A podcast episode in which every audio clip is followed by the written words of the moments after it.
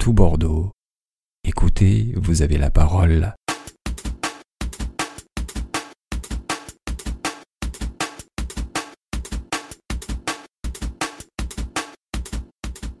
Bonjour à toutes, bonjour à tous. Nous sommes vendredi 13 juillet, il est 19h30. Nous venons d'apprendre qu'une nouvelle loi vient d'être votée au Parlement. «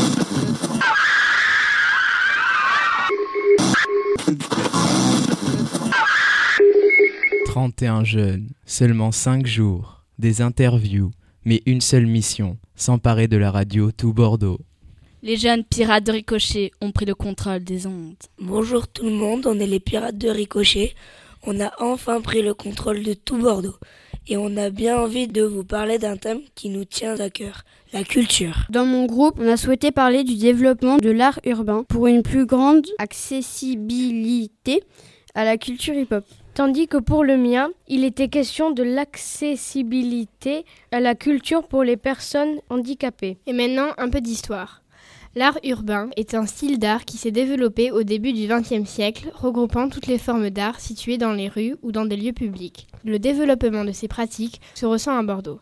La culture hip-hop est un exemple car ce n'est pas qu'une danse, elle regroupe le MC, ce que fait le rappeur, le beatbox, le DJing, ce que fait le DJ, et bien sûr la danse hip-hop qui contient aussi différents styles de danse tels que le break qui est une danse au sol, le lock-in et le pop-in qui sont des danses où l'on se tient debout et le new style qui est plutôt une danse acrobatique. Nous avons choisi d'interviewer Mucho, danseur de hip-hop, pour nous parler de sa passion. Il est connu mondialement pour ses qualités de danseur, il a gagné de nombreuses compétitions, dont le Battle of the Year, et a travaillé avec quelques groupes de musique. Avez-vous été dans différents groupes euh, Si oui, lesquels et combien? Alors oui, j'ai fait partie de plusieurs groupes. Euh, j'ai fait partie euh, d'un groupe en Suisse qui s'appelle encore Roughnecks. J'ai fait partie d'un groupe ici à Bordeaux qui s'appelle Primat Rockers, qui a été construit par, par Scorpion, un des danseurs qui avait participé à, un incroyable talent. il a été construit aussi par Alric, fondateur aussi du groupe. je fais partie du groupe MDK à Birmingham et je fais aussi partie d'un groupe dans l'Arizona qui s'appelle Ghost Riders. Bon, les, Américains, je les vois pas trop en ce moment parce que à cause de la distance, mais s'il y a l'occasion de, les faire venir en France ou que, une fois que je suis là-bas, ben voilà, ça temps de s'entraîner, de, faire des compétitions ensemble, voilà. Et puis sinon, je fais partie d'une compagnie, une grande compagnie de danse hip-hop qui s'appelle Cafig. On tourne en ce moment, euh, on vient de terminer la création, on va tourner là en ce moment euh, en France euh, et à l'étranger. Donc c'est une nouvelle aventure qui commence et, puis voilà, pendant trois ans, le tour de la France, le tour du monde. Qu'est-ce que le hip-hop a apporté à votre vie? Bah, Beaucoup de choses. Euh, beaucoup de choses parce que entre le, c'est-à-dire qu'on on a quand même une, vision de la danse hip-hop et de la culture hip-hop assez euh, assez marginale euh, et puis des fois un peu anarchiste et, ce côté-là un peu ça des fois ça peut faire du bien à cette culte, enfin aux, autres cultures de la danse, c'est-à-dire je prends exemple la danse contemporaine, la danse jazz ou la danse classique qui est vachement dans l'institution et ce que la danse hip-hop n'a pas de n'a pas de diplôme. Mais ce, qui m'a apporté, évidemment, pas non plus faire de grandes phrases euh, de paix et d'amour et de respect. Évidemment, il y a tout ça, hein, mais euh, ça, ça a beaucoup euh, encadré ma vie, ça a beaucoup, ça a beaucoup apporté dans ma façon de vivre de, tous les jours. Parce qu'un danseur hip-hop, et avant tout, et il est hip-hop du, du, matin jusqu'au soir. Il est dans cette culture pratiquement tout le temps. On, est, on est, on est H24 dans cette, dans cette cellule euh, à, rencontrer que des danseurs, à s'intéresser à d'autres cultures même, à la peinture, euh, à des expos, euh, à des conférences. Mais, mais sinon, oui, ça, a apporté énormément de choses. je prends exemple avec, même avec les, jeunes ici du Bousca, je leur ai appris, je leur ai appris cette culture, je leur ai appris cette danse. Et je pense que le fait de, d'avoir montré la danse hip-hop ici au Bousca, euh, je pense que ça leur a, ça leur a montré, à leur faire dégager une certaine confiance. C'est-à-dire ils sont arrivés euh, les mains dans les poches en se disant on va faire de la danse hip-hop et, euh, et une fois qu'ils se sont confrontés à cette danse, ça a été un, ça a été un, réel challenge pour eux, c'est-à-dire de, montrer de quoi ils étaient capables et, et, surtout de voir la, surtout de, de, monter par-dessus la, la, la, barrière de la difficulté et, et de les pousser surtout à, à se dépasser.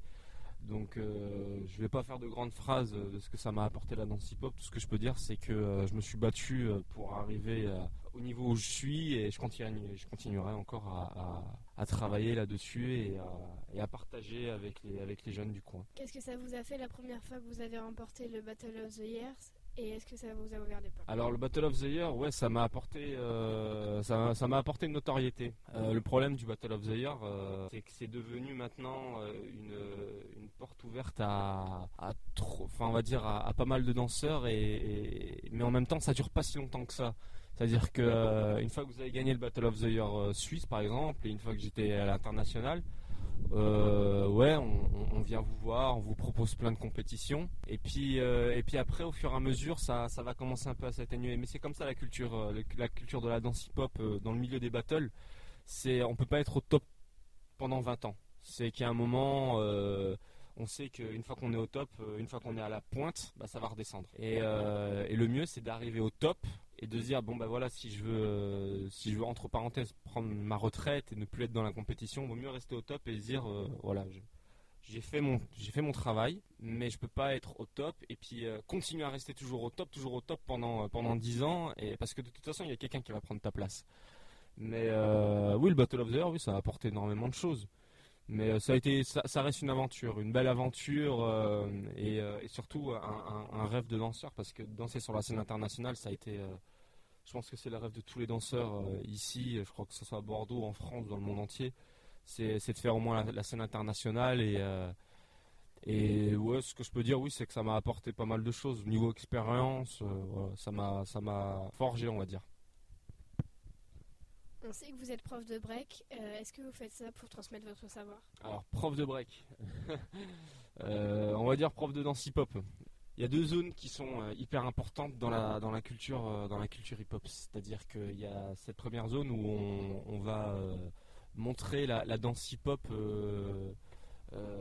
avec, donc évidemment avec son bagage technique et d'arriver, on peut avoir une super grosse tête de la danse hip-hop et, et, arriver comme ça avec, avec sa technique et on la balance quoi, on la balance. Et puis il y a cette deuxième zone où on va être euh, bon danseur et bon pédagogue. Maintenant, euh, transmettre un savoir, oui certes, mais, euh, mais au-delà de ça, c'est c'est pas c'est pas de dire voilà je, vais juste apprendre la, la, technique hip hop de la danse hip hop je pense que l'année dernière j'ai essayé de transmettre de la danse, mais en même temps j'ai essayé de leur montrer un peu ce que c'était le graphe, parce que euh, avant de commencer la danse j'ai fait du graphe.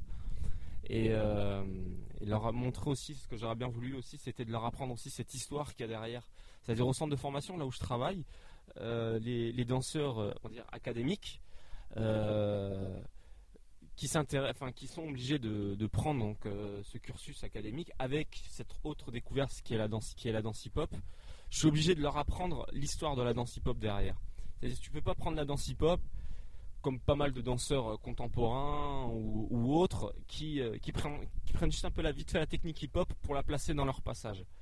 Et, euh, moi, ce qui m'intéresse, c'est qu'un danseur contemporain, qu'il soit jazz ou classique, voilà, c'est l'histoire de la danse hip-hop, s'intéresse à l'histoire, au-delà de ça, il faut qu'il s'intéresse aussi euh, au graphe, euh, au MC, euh, à, toute cette culture qui est, derrière, et, évidemment,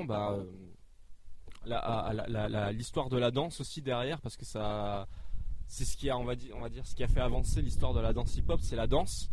C'est ça un peu la genèse, et et, surtout, voilà, leur apprendre aussi ce que j'ai fait aussi un peu avec les, élèves du Bouscade, leur apprendre l'origine d'un mouvement. C'est-à-dire que quand tu vas faire un mouvement, c'est quoi l'histoire qu'il y a derrière? Donc euh, oui, transmettre un savoir, euh, c'est super important, mais pas de transmettre un savoir et dire bon bah tu sais faire un track, bon bah alors pour faire un track, voilà, faut que tu te mettes comme ça, comme ça. C'est de leur apprendre la technique et l'histoire qu'il y a derrière. Bonjour, bonjour les gens. Alors pour connaître l'avis de la population sur l'univers hip-hop et le graphe, nous avons questionné diverses personnes. Ces personnes ont été interviewées par Nassim et Clara. Qu'est-ce que la danse hip-hop pour vous euh, Une danse qui bouge beaucoup. Moi perso, je n'en ferai pas, mais pour les jeunes, oui, ça peut être sympa. Voilà, ça leur permet de se défouler, de bouger, de danser. C'est une danse urbaine, faite par, euh, par n'importe qui sur de la musique hip-hop. Ouais, c'est très bien, ouais. Pour vous, le graphe est-il un simple dessin ou une œuvre d'art Pour moi, c'est vraiment une œuvre d'art et un moyen d'expression euh, concret. Qu'est-ce que l'univers euh, hip-hop vous évoque De la musique, de la danse, l'actualité. Ouais, moi je pense que c'est une œuvre d'art, franchement. Il y a des artistes et tout, il y a des trucs cool. Bon, après, il y en a, c'est super moche, genre dans les cités, des fois, c'est laid, mais il y en a, franchement, c'est c'est beau. Moi j'aime bien. Dans hip-hop, à la base, je pense que c'était plutôt un, peut-être un mouvement contestataire, mais euh, maintenant c'est devenu juste une mode. Hein, et je pense que le hip-hop, il n'y a, plus- y a plus vraiment de message ou quoi.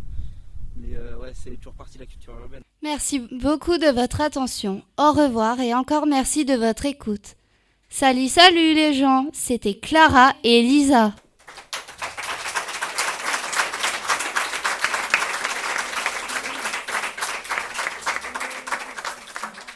Merci les filles. Salut, moi c'est Dina et c'est pour vous que je suis là. Pour votre plus grand plaisir, nous avons été interviewés l'un des membres de la Smala. Je veux bien sûr parler de DJ Ben. Il nous fait part de sa culture et de son expérience dans la danse hip-hop. Mais il vous en parlera sûrement mieux que moi. Alors sans plus attendre, voilà son interview. Je suis DJ Ben. Je suis un DJ qui est spécialisé dans l'animation de battle, donc de danse hip-hop, en particulier de break, parce que c'est pareil. Quand on parle de danse hip-hop, ça englobe plusieurs pratiques qui ont euh, différentes spécificités. Donc dans la danse hip-hop, il y a le break, d'accord? Il y a le popping, il y a le locking, il y a ce qu'on appelle par abus de langage new style danse hip-hop, c'est euh, la version moderne un peu de la danse hip-hop. Et euh, après il y a d'autres choses, mais les, les- dans les grandes lignes c'est ça. Alors comment j'ai découvert le hip-hop? Moi j'ai découvert le hip-hop dans son euh, dans son sens large. Le hip-hop c'est quoi? C'est une culture. Dans le hip-hop il y y a quoi comme euh, comme composante? Il y a le graffiti, il y a le DJing, donc ce que fait le DJ, le MCing, ce que fait le rappeur, euh, le beatbox aussi. Donc ça fait quatre euh, quatre piliers. Et donc moi j'ai découvert le hip-hop par euh, des amis quand j'étais en sixième, donc il y, a, un moment, par un ami qui m'a fait écouter, bah, à l'époque c'était des cassettes, c'était pas des CD ni des MP3, donc il m'a fait écouter euh, une cassette d'un groupe de rap. Donc voilà, c'est à travers ça que j'ai découvert le hip-hop.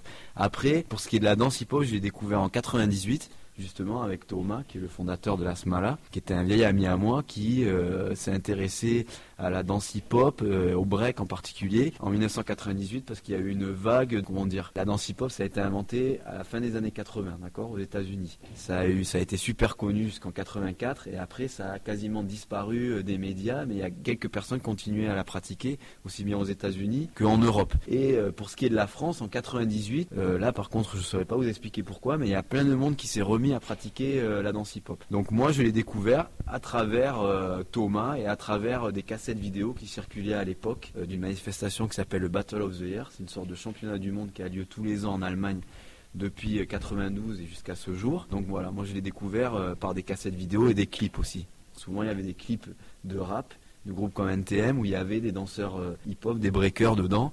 Et nous on regardait les clips, on se disait tiens qu'est-ce qu'ils font ces gars là qui tournent sur le dos et tout. C'est comme ça que je l'ai découvert. Qu'est-ce qui vous a donné envie de faire du hip-hop? Ben, c'est le fait de voir euh, en tout premier lieu des danseurs qui intervenaient dans des clips de rap. Donc il y avait un clip, euh, par exemple, il y a un clip d'un artiste qui s'appelle euh, KRS-One, c'est un, un rappeur new-yorkais, une chanson qui s'appelle Step Into a World. Dedans, on voit par, euh, par intermittence des danseurs qui font des coupoles, des head spins, tout ça. Et comme c'est quelque chose qu'on voit très rapidement dans le clip, qu'on n'a pas le temps de bien analyser, euh, ça, ça suscite une, une, une sorte d'envie d'en savoir plus. Quoi. Moi, c'est ça qui m'a donné envie. Voilà, voir des danseurs euh, dans un clip. Quoi. Classez-vous le hip-hop dans l'urban art? Ah ben oui, absolument. Après l'urban art, moi je sais pas exactement ce que c'est. Peut-être que vous pouvez m'expliquer.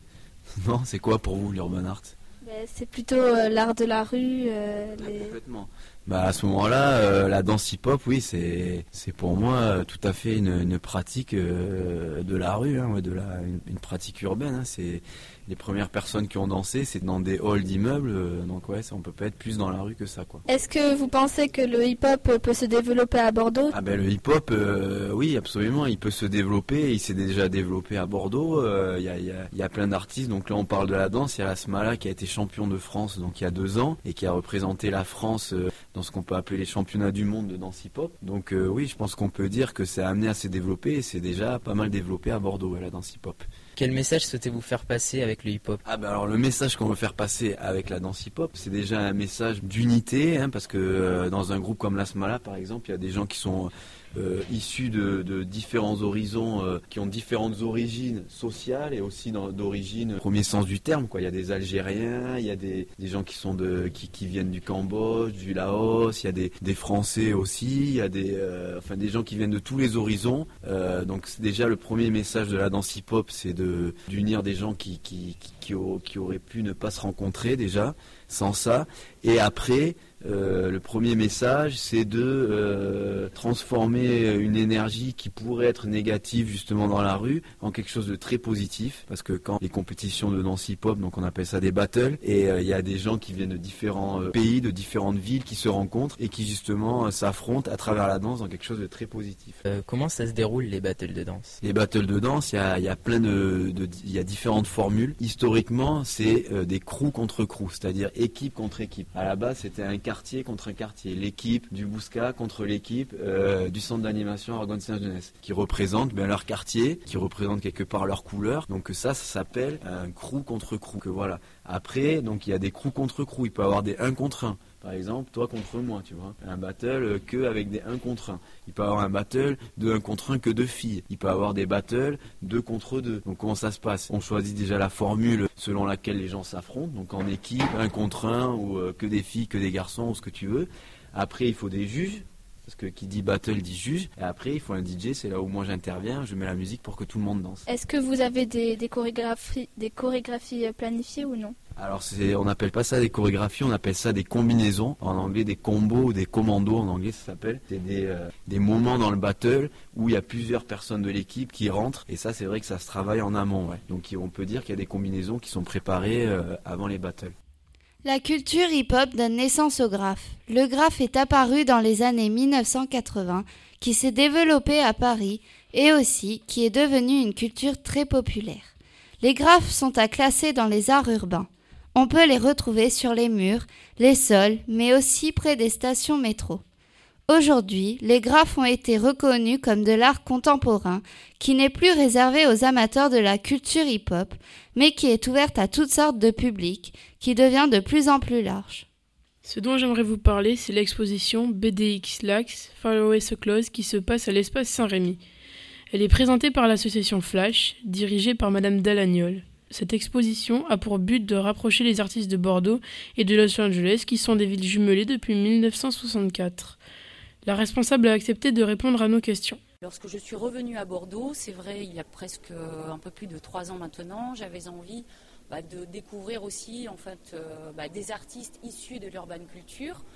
Et euh, je me suis rendu compte qu'il y avait euh, beaucoup de talents à Bordeaux, mais qui étaient finalement peu visibles euh, dans notre propre ville, sur notre territoire. Contrairement aux États-Unis, euh, c'est une communauté artistique qui est à la fois soutenue et reconnue par son propre territoire. Dans l'objectif du projet au départ, au-delà de créer ces échanges entre Bordeaux et Los Angeles, c'était surtout de mettre en lumière ces artistes bordelais et de leur donner, de leur offrir la possibilité d'exposer dans un lieu à la hauteur en fait de leur, de leur talent artistique, d'où le choix de ce site. Concernant le choix de l'art urbain contemporain, ce ne sont pas des artistes de street art. Je n'ai pas voulu la nommer street art. Pourquoi? Parce que je ne voulais pas réduire ces artistes à un support d'expression. Ils ne s'expriment pas uniquement dans la rue. Ce sont des artistes généralement issus des mêmes influences, à savoir de l'art populaire ou plutôt de mouvements de contre-culture qui sont le graffiti, le surf et le skate il y a un petit moment, le hip-hop, le punk rock, etc. Des artistes qui ont été amenés euh, à un moment de leur vie euh,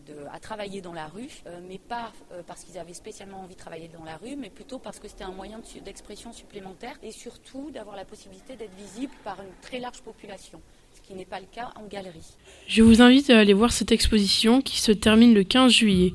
Elle m'a plu car les créations sont originales et mélangent le style urbain et contemporain. Nous tenons à remercier euh, Madame Dalagnol, DJ Ben, Mucho et les personnes du micro-trottoir pour avoir répondu à nos questions. Nous avons appris que l'univers hip-hop ne regroupe pas que la danse, mais aussi d'autres arts tels que le graphe. De nos jours, ces arts sont plus connus et plus accessibles à tout le monde. Cependant, l'accessibilité à la culture ne s'arrête pas là. Je vous propose de vous passer une petite pause musicale, un morceau des Publics Ennemis. C'est un groupe des années 80 afro-américain et un morceau de Grand Corps Malade, Roméo kiffe Juliette.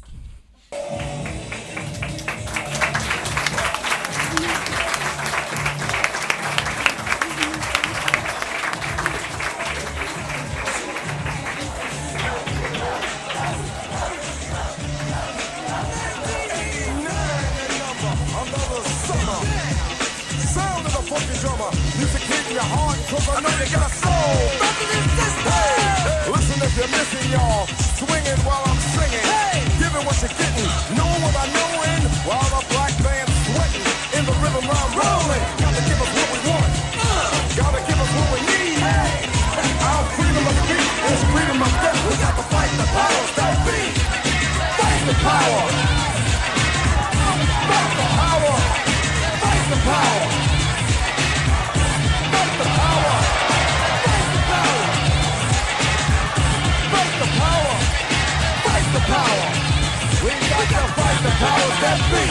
As the rhythm's designed to bounce with calcium that the rhyme designed to fill your mind. Now that you realize the prize arrives, we got to pump the stuff to make it tough. From the heart to start a work of art to revolutionize, make a change, something strange. People, people, we are the same. No, we're not the same, cause we don't know the game. What we need is awareness. We can't get careless. You say, what is this? Our beloved, let's get down to business. Mental self-defense of fitness. Don't rest the show. See. In order to fight the powers that be. Fight the power. Fight the power. Fight the power. Fight the power. Fight the power. Fight the power. Fight the power. We got to fight the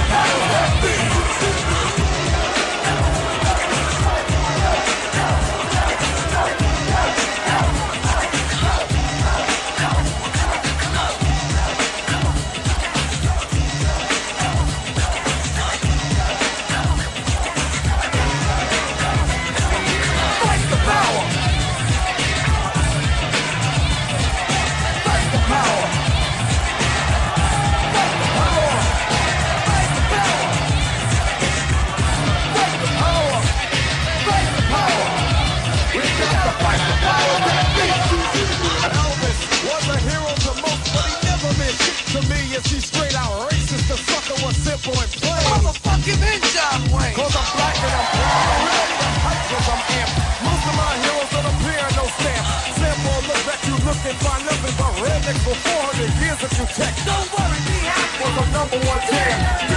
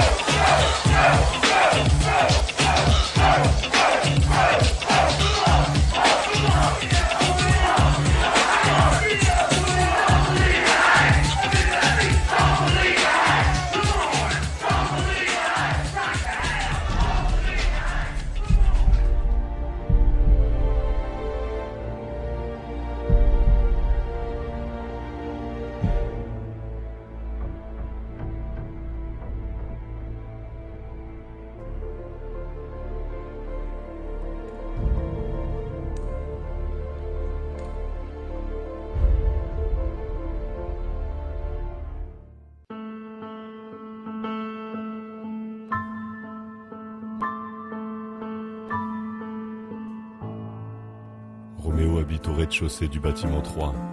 Juliette dans l'immeuble d'en face au dernier étage. Ils ont 16 ans tous les deux et chaque jour, quand ils se voient, grandit dans leur regard une envie de partage. C'est au premier rendez-vous qu'ils franchissent le pas, sous un triste ciel d'automne où il pleut sur leur corps. Ils s'embrassent comme des fous, sans peur du vent et du froid, car l'amour a ses saisons que la raison ignore. Roméo kiffe Juliette et Juliette kiffe Roméo. Et si le ciel n'est pas clément, tant pis pour la météo. Un amour dans l'orage, celui des dieux, celui des hommes. Un amour du courage et deux enfants hors des normes. Juliette et Roméo se voient souvent en cachette. Ce n'est pas qu'autour d'eux les gens pourraient se moquer. C'est que le père de Juliette a une kippa sur la tête. Et celui de Roméo va tous les jours à la mosquée. Alors ils mentent à leur famille, ils s'organisent comme des pros. S'il n'y a pas de lieu pour leur amour, ils se fabriquent un décor. Ils s'aiment au cinéma, chez des amis, dans le métro, car l'amour a ses maisons que les darons ignorent. Roméo kiffe Juliette et Juliette kiffe Roméo.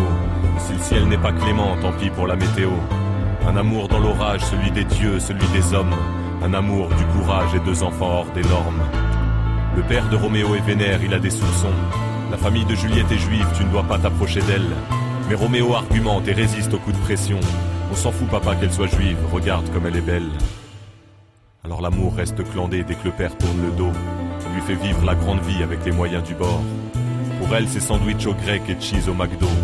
Car l'amour a ses liaisons que les bifetons ignorent.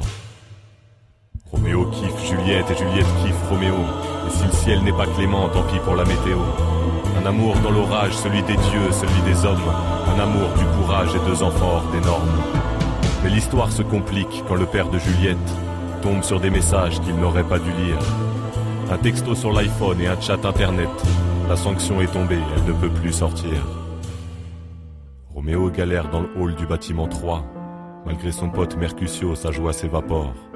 Sa princesse est tout près mais retenue sous son toit. Car l'amour a ses prisons que la raison déshonore. Mais Juliette et Roméo changent l'histoire et se tirent à croire qu'ils s'aiment plus à la vie qu'à la mort.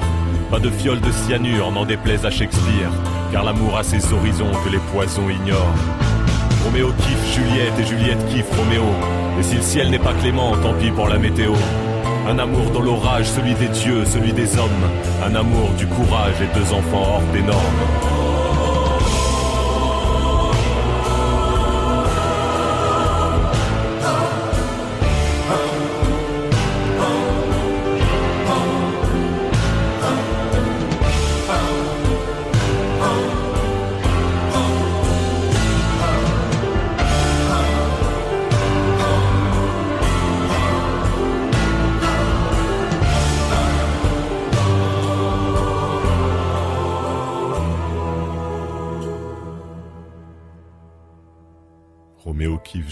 Juliette et Juliette kiffe Roméo. Et si le ciel n'est pas clément, tant pis pour la météo. Un amour dans un orage réactionnaire et insultant. Un amour et deux enfants. En avance sur leur temps. C'était donc la chanson Roméo kiffe Juliette de Grand Corps Malade, le célèbre slammer handicapé. Bonjour, je m'appelle Pierre-Gilles, j'ai 11 ans et je suis content de vous présenter l'émission Vous êtes sur tout Bordeaux. Bonjour, moi c'est Justine et nous allons vous parler du handicap parce que c'est un sujet important et un sujet intéressant. Dans cette émission, vous allez entendre des interviews présentées par mes camarades. Bonjour, c'est Valentin qui vous parle. Cette semaine, nous nous sommes donc, comme l'a dit Justine, intéressés à l'accessibilité des personnes handicapées dans la ville. Pour ça, nous avons interrogé une certaine personne. À toi Arthur. Merci Valentin. Je vais vous présenter l'adjoint du maire, Madame Christiane Casebonne Digné, l'adjoint du maire du Bouscat en charge de l'emploi, l'insertion, le bien social et l'accessibilité. Celle-ci nous a gentiment accordé une interview. Aujourd'hui, puisque vous voulez que je vous parle de l'accessibilité, je vais vous dire tout ce que l'on fait euh, à la mairie de Bouscat pour les personnes handicapées, que ce soit des handicapés moteurs, des handicapés déficients visuels et des handicapés euh, qui sont déficients auditifs. Et nous avons aussi pour des enfants qui sont handicapés déficients intellectuels. On essaie de leur rendre tous les bâtiments publics accessibles ainsi que pouvoir venir à toutes les manifestations culturelles. Quels sont les futurs projets de la mairie? Nous avons créé une commission d'accessibilité communale, c'est-à-dire que notre but est de rendre tous les bâtiments publics accessibles c'est-à-dire toutes les écoles, tous les bureaux où, les gens ont besoin de se rendre, les, centres de loisirs, la salle de l'ermitage, ainsi que l'école de musique, l'église, parce que là aussi, personnes handicapées, comme dans tous les bâtiments publics, doivent avoir un endroit pour les sanitaires, parce que quand on reste dans un endroit plus longtemps, il faut pouvoir aller euh, au WC comme tout le monde. Alors, nos projets, projets très proches, je ne sais pas si vous avez entendu parler du bois de l'hippodrome. Euh, à côté de l'hippodrome, il y a un bois qui a été euh, acheté par la ville de Bouscat et on essaie d'ouvrir ce bois pour que tous les Bouscatais puissent aller se promener. Et j'ai reçu les gens qui s'en occupent justement pour que les enfants handicapés moteurs, les enfants aveugles, et les enfants euh, qui ont des problèmes d'audition puissent aller se promener dans ce bois sans être gênés par quoi que ce soit. Quand euh, nous avons une euh, soirée culturelle ou des manifestations comme le salon du livre, j'ai envoyé les services techniques pour rendre toutes les parties de l'ermitage accessibles. C'est-à-dire qu'on met des tapis sur lesquels les fauteuils des handicapés puissent se rouler facilement. Nous avons à l'Ermitage ce qu'on appelle une boucle magnétique, c'est-à-dire que les gens déficients auditifs se signalent en arrivant et ils peuvent euh, toucher un bouton de leur appareil auditif et après il y a une boucle magnétique dans l'Ermitage qui leur permettra d'entendre les- les- ce qui se passe dans les salles. Ils peuvent ainsi suivre un spectacle. Vous impliquez-vous personnellement dans une association qui favorise l'ouverture des personnes avec des handicapés Une association, non, mais je me suis, me suis occupée avec les centres de loisirs du Bouscat, qui, euh, dans les, euh, les plus grands, les neuf euh, présents, je crois, euh, tous les ans, on organise au mois de juin une journée où on fait rencontrer des enfants euh, valides et handicapés pour une journée de sport. Et l'année précédente, nous avions fait venir une personne qui avait l'habitude d'entraîner des enfants handicapés à jouer au ballon dans des fauteuils. Donc on a mis des enfants valides dans des fauteuils et ils ont fait une partie de, je, crois que c'est du hand, avec des enfants vraiment handicapés et ils se sont rendus compte la, difficulté de jouer au ballon avec des fauteuils. hein. Après, on a eu euh, un monsieur de l'UNADEV, c'est-à-dire de l'Union des enfants aveugles, qui est venu euh, montrer comment des enfants aveugles peuvent jouer au ballon aussi avec des ballons qui, ont qui font du bruit. Ils se repèrent avec les bruits des ballons pour pouvoir euh, jouer, c'est les envoyer. Et je me suis occupée aussi avec le centre du loisir des enfants de 6-9 ans. Je les ai mis en relation avec l'IEM. C'est l'Institut d'éducation motrice qui se trouve à Ésine. Deux fois par mois, il, y a 4 ou 5 enfants handicapés qui viennent au centre de loisirs de la Chêneraie, des 6-9 ans, et qui participent donc deux fois par mois à une journée euh, à passer avec les enfants valides et ils euh, font des jeux ensemble. Alors ils viennent avec des éducateurs qui leur permettent de se débrouiller dans leur fauteuil roulant et les animateurs organisent des jeux avec les valides et les enfants handicapés. Et il existe aussi des rencontres pour aller à la piscine. Et ce jour-là, je- suis allée. Euh, des enfants qui étaient complètement infirmes dans le fauteuil. Leur, éducatrice les a pris, les a posés dans l'eau de la piscine, et là, ils sont devenus d'enfants valides. C'est-à-dire qu'on les a mis sur un tapis, je ne sais pas si vous connaissez, à la piscine, il y a des tapis, et on les a posés sur ces tapis, et les enfants valides se sont amusés avec eux, comme si ils étaient, euh, s'ils pouvaient se bouger comme tout.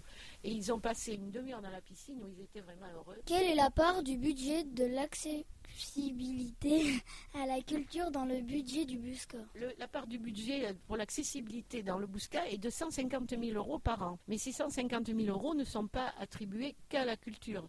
C'est pour rendre tous les bâtiments accessibles. Donc, quand euh, il y a une soirée culturelle, on va essayer de, de faire ce qu'il faut pour que les enfants, tout handicap, puissent y aller. Mais les 150 000 euros, ce n'est pas que pour la culture, c'est pour rendre accessibles tous les bâtiments publics. Euh, Pouvez-vous nous parler de la loi euh, de 2005 Alors justement, la loi de, 2000 de février 2005 a demandé à toutes les communes de France, il faudrait que d'ici 2015, tous les bâtiments publics et les voies publiques soient accessibles à, tout handicap. Donc euh, la, plupart des villes ont créé une commission d'accessibilité, ce que nous avons fait nous en 2009. Et euh, toutes les communes essaient de rendre le plus possible de bâtiments et de voies publiques accessibles. Alors, comme je vous l'ai expliqué, les, bâtiments publics, c'est les communes qui s'en occupent, tandis que la voirie, c'est la CUB, la communauté urbaine de Bordeaux. Et euh, on travaille ensemble. et on leur dit, quelles sont les rues qui nous sont, comme les communes connaissent mieux les habitants de chaque commune, on leur dit quelles sont les voies, les voies qui sont le plus utilisées pour que ce soit les premières qui, qui soient travaillées. Parce que ça coûterait très cher de rendre toutes les voies euh, d'un seul coup, euh, c'est pas possible. Donc on, les fait petit à petit en prenant celles qui sont le plus utilisées en premier. Et chaque fois, on essaie d'abaisser les trottoirs et de mettre des passages cloutés et de mettre des places de, pour handicapés. Par exemple, dans le centre du Bouscat, on en a cinq qui permettent aux handicapés de descendre du bon côté et de pouvoir aussitôt euh, passer sur un trottoir qui les mène vers le lieu où ils veulent se rendre. Bonjour, moi c'est Victor. Moi, c'est Johan. Nous sommes deux reporters et nous allons vous présenter notre interview sur l'APF. Nous sommes allés le 12 juillet à la rencontre de cette association qui se situe dans Bordeaux et où nous avons interviewé Marie-Hélène Salé et Philippe Lefebvre sur ce sujet. Nous vous rappelons que l'APF est l'Association des paralysés de France. Merci de votre écoute. Bonjour, je suis Marie-Hélène Salé, donc euh, je travaille à l'Association des paralysés de France, à la délégation. Je suis responsable des actions d'intérêt collectif, c'est-à-dire toutes les actions associatives qui se déroulent dans la délégation. Je m'occupe du bénévolat, de la sensibilisation également, et euh, je suis chargée de communication. Pouvez-vous présenter Alors l'APF, donc c'est une abréviation, hein, APFA comme association, P paralysé F de France. Donc l'association des paralysés de France en fait est constituée d'un siège national qui se trouve euh, à Paris dans le 13e arrondissement. Ensuite vous avez des directions régionales, des, des bureaux régionaux. Ensuite vous avez des structures médico-sociales comme des foyers, des structures également, on a aussi euh, en Gironde par exemple les APEA. Euh, nous avons l'IEM, l'Institut d'éducation motrice, nous avons le SAD ou le SAVS.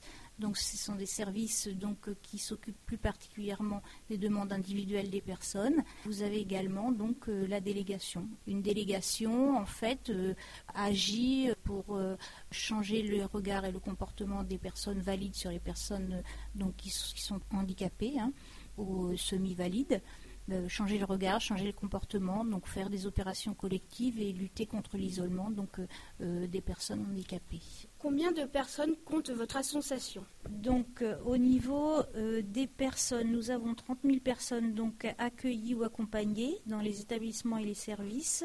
Ensuite, nous avons 530 736 donateurs ayant au moins fait un don donc en 2009, 27 483 adhérents donc à jour de cotisation et 25 000 bénévoles dont euh, 4 000 bénévoles réguliers.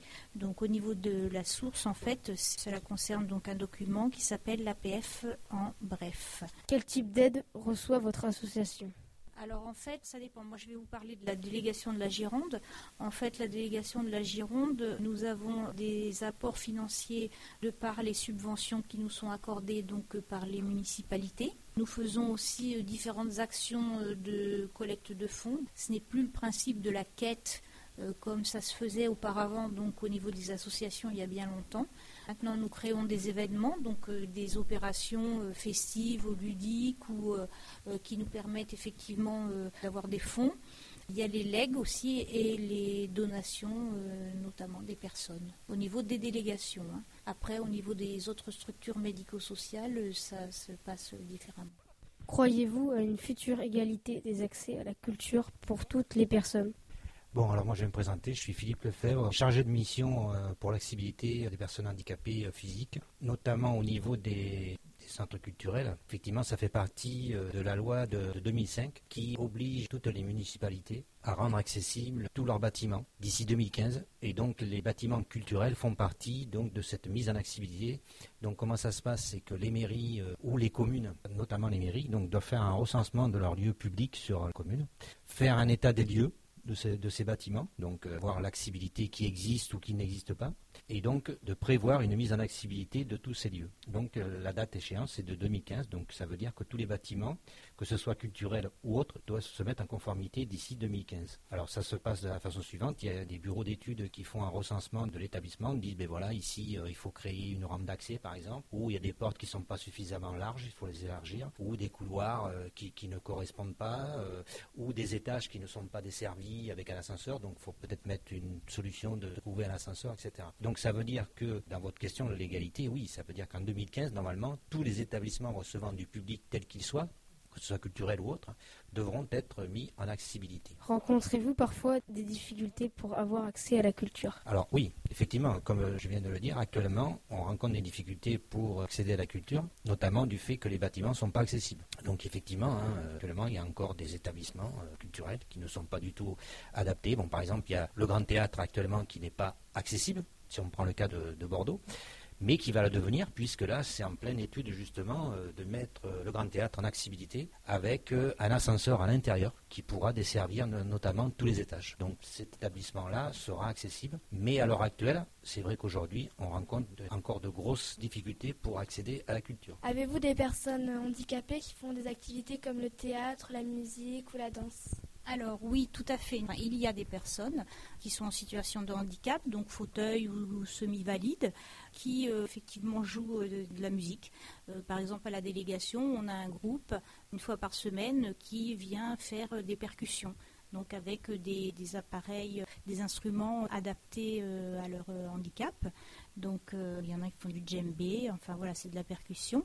Vous avez un groupe également de personnes en, en fauteuil ou semi-valide qui font de la danse. Alors il faut savoir que effectivement, euh, même si on est en fauteuil électrique ou manuel, on, peut danser. Tous les vendredis, par exemple, les après-midi, il y a des, cours de ce qu'on appelle la danse de salon. Donc euh, ce sont des couples euh, en dix valides. Donc une personne valide danse avec une personne handicapée. Donc euh, c'est l'apprentissage aussi, comme pour les valides, hein, des pas, donc la façon de tourner le fauteuil, la façon de l'avancer en fonction de la musique et de la chorégraphie. Et alors le théâtre, donc effectivement, c'est possible à partir du moment où vous avez des, ce qu'on appelle les milieux ordinaires, c'est-à-dire des milieux qui ne sont pas forcément euh, adaptés ou conçus exprès pour des personnes handicapées. Vous pouvez euh, faire aborder tout sujet de culture.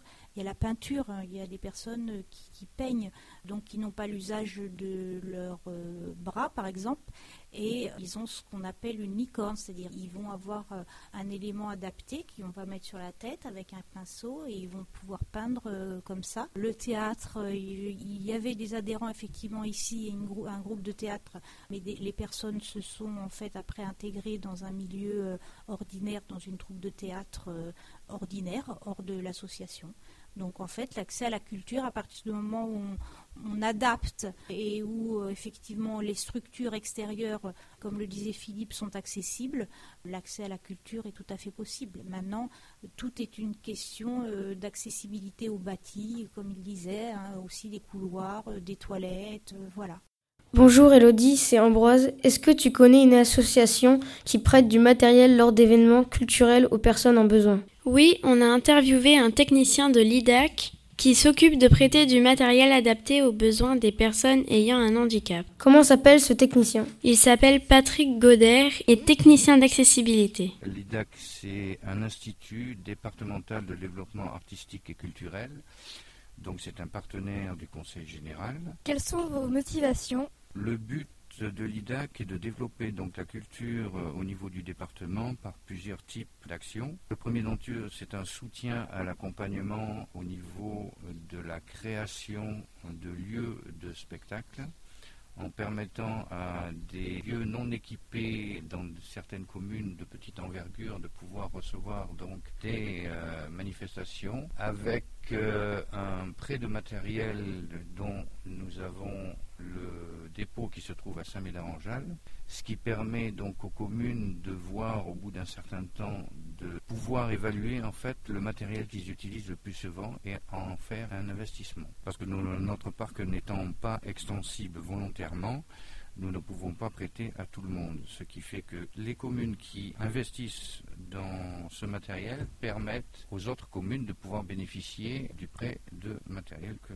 nous avons. Pour quel type d'handicap votre matériel est-il adapté? Donc en type de soutien aussi, le conseil donc à l'équipement en termes d'équipement, on va dire fixe sur certaines salles, c'est-à-dire alimentation électrique, accroche pour le son, la lumière, et en particulier puisque nous avons une loi qui va nous obliger à avoir tous les établissements recevant du public à être aux normes par rapport au handicap, à l'accessibilité du handicap. Donc un conseil dans ce sens aussi. Alors le matériel que nous avons pour le handicap, nous avons deux, trois petites choses. Nous avons une, scène qui peut aller, jusqu'à 10 mètres carrés, qui est composée de praticables, ce qu'on appelle des praticables Samia. Ce sont des praticables qui font 2 mètres sur 1, que l'on met côte à côte pour faire la, superficie dont on a besoin. Une rampe d'accès qui permet donc bien sûr l'accès sur cette rampe avec une charge maximum de 200 kg qui est à peu près le poids d'un siège handicap euh, électrique. Une boucle magnétique qui permet donc euh, aux malentendants de pouvoir entendre euh, la musique sur ce fameux podium, puisque la boucle magnétique est composée d'un petit câble qui fait le tour de la zone euh, malentendante et euh, avec une reprise de micro ou un départ de, console permet aux personnes handicapées qui sont équipées d'oreillettes de mettre donc leur sodotome sur une position T, ce qui leur permet d'écouter la musique tranquillement sur cette fameuse scène. Ensuite, euh, nous avons donc ce qu'on appelle un petit pack conférence, qui est composé, on va dire, d'une petite mixette avec deux micros que l'on met sur une table, qui est relié toujours à cette boucle magnétique, ce qui permet d'avoir des conférences entre malentendants et euh, personnes entendantes, euh, afin de pouvoir euh, communiquer correctement. Bonjour, moi c'est Lorraine et je suis avec Justine. Nous sommes allés au TNBA, le Théâtre national de Bordeaux en Aquitaine. Et nous avons interviewé Madame Marlène Redon, qui est chargée des relations avec le public. Je suis Marlène Redon. Je suis euh, attachée aux relations avec les publics ici au TNBA. Donc TNBA qui veut dire Théâtre National de Bordeaux en Aquitaine. Alors je ne sais pas si euh, vous savez euh, quel est le but aussi de ce lieu, mais vous êtes ici dans un centre dramatique national, ce qui veut dire que ce lieu a des missions bien particulières, notamment mission de création, mission de diffusion aussi, c'est-à-dire que euh, ce théâtre doit, promouvoir les, compagnies locales, les compagnies de la région, et aussi, et euh, je sais que c'est un peu en lien avec le thème de votre euh, reportage, doit rendre accessible le théâtre à tous les publics. Donc nous, on a mis un mot là-dessus, ça s'appelle démocratiser le théâtre. Donc, euh, quels sont les aménagements euh, mis en place au, sein du TNBA pour les personnes handicapées? J'ai un document en main, donc forcément ça se ça se voit pas parce que c'est la radio, mais je peux au moins un peu le décrire parce que c'est un document que nous faisons tous les ans. euh, où il y a marqué un théâtre accessible à tous, c'est le guide d'accueil des publics en situation de handicap. Donc c'est parfaitement le, thème de votre, de votre reportage radio, où il y a différents logos sur ce document, notamment ceux concernant les personnes en fauteuil roulant, les personnes en situation de handicap euh, et, euh, et non-entendants, et malvoyants, non-voyants. Donc à l'intérieur de ce document, vous avez tout ce qui est décrit en termes d'aménagement. Notamment, donc on, nous, le TNBA, euh, prévoit bien sûr d'accueillir des personnes en fauteuil roulant. On a également des systèmes qui permettent euh, d'accueillir des personnes qui sont sous, euh, sous assistance respiratoire, vous savez, donc des branchements dans les salles. Ici, on a trois salles. Vous avez la plus grande salle Vitesse qui est rattachée au conservatoire où il y a des systèmes d'ascenseur, donc aussi pour les personnes avec des fauteuils roulants. La salle Vautier, de la même façon, on les fait rentrer le long de la coursive, donc euh, il y a un accès direct. Et même chose pour le studio de création où on peut accueillir euh, les personnes en situation de handicap. Après, effectivement, il y a d'autres euh, aménagements. Vous avez les aménagements destinés aux personnes, alors pas non entendantes, mais malentendantes. qui est la boucle magnétique. Je pense que c'était une de vos questions, n'est-ce pas? Euh, La boucle magnétique, c'est, un casque que l'on met sur ses oreilles et ça permet tout simplement d'amplifier le son qui est sur le plateau. Donc, euh, ça va, oui. Le, son, le son euh, est donc amplifié dans les oreilles. Il suffit de le mettre sur un certain canal. C'est un petit boîtier rattaché avec un casque, un peu comme un Walkman finalement, ou un MP3 plutôt. Avez-vous des partenariats avec euh, des associations pour des personnes avec des handicaps? Je vais répondre à la question, mais avant, j'ai juste envie de, de dire qu'on fait d'autres choses pour les personnes en situation de handicap. Notamment, on propose euh, cette année, sur cette saison-là, donc le document, il date de la saison dernière, euh, on propose deux spectacles en audio-description. Je ne sais pas si vous connaissez ce principe. Donc, cette année, ce sera le Misanthrope et Cyrano de Bergerac. Donc, le principe de l'audio-description, c'est évidemment donc, pour les personnes euh, malvoyantes et non-voyantes, c'est que tout ce qui ne se voit pas est décrit par des mots à l'intérieur du casque. Donc c'est un peu le même principe que la boucle magnétique, c'est-à-dire un casque avec un, boîtier, et, euh, et ce que tu ne vois pas est décrit, donc les changements de décor, euh, les gestes, les, un personnage qui... Et également, ce que, ce que l'on propose, c'est des parcours de découverte du décor pour les personnes malvoyantes et non-voyantes, ce qui permet de toucher les, les costumes, de toucher... De... Avez-vous des partenariats avec des associations pour des personnes avec des handicapés? Alors oui, on travaille, euh, on travaille bien sûr en partenariat avec euh, de nombreuses associations euh, à destination des personnes euh, en situation de handicap. On travaille aussi avec des, établissements euh, scolaires, donc euh, notamment je pense à l'EREA, à Esine, qui sont des, des jeunes personnes en situation de handicap. Ça peut être des handicaps multiples, donc moteurs et mentaux. Je pense également à... Après, il y a le handicap psychique également. Donc, on travaille avec des personnes euh, avec euh, certains handicaps psychiques. Euh, vous avez l'UNADEV qui est rue de Cursol, donc qui s'occupe spécifiquement des personnes malvoyantes, non-voyantes. Je pense au GIHP aussi. Donc, euh, c'est vrai que c'est tous les partenaires. C'est vaste. C'est ça, c'est vaste et, et c'est aussi en cours de développement et, et donc c'est un travail, euh, c'est un, un travail de tous les jours en fait parce que on propose également, notamment aux personnes euh, malvoyantes, non voyantes, euh, d'assister aux lectures que, que le TNBA organise parce qu'on organise des lectures dans les bibliothèques.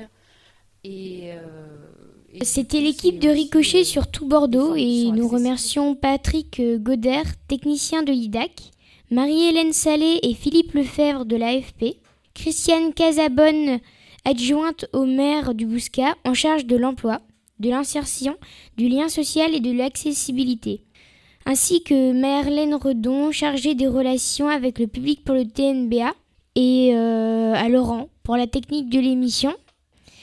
Merci et à bientôt sur tout Bordeaux.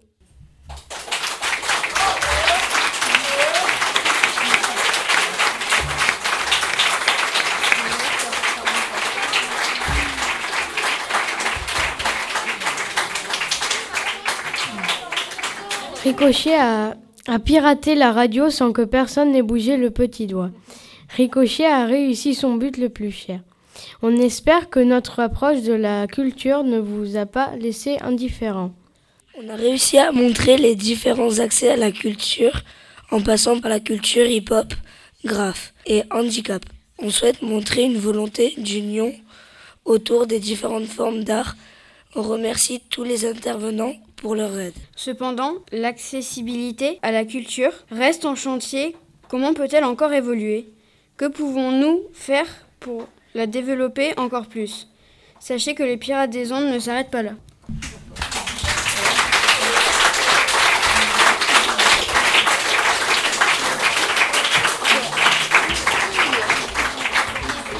Alors, on va répéter un peu ce que, vient de dire, euh, ce que viennent de dire les garçons, mais on voulait faire des remerciements particuliers à ceux qui nous ont aidés pendant tout le stage, aux cinq animateurs, à Laurent Assamia, donc tous les intervenants comme, les, comme ils avaient dit, et, et à vous tous qui nous avez écoutés.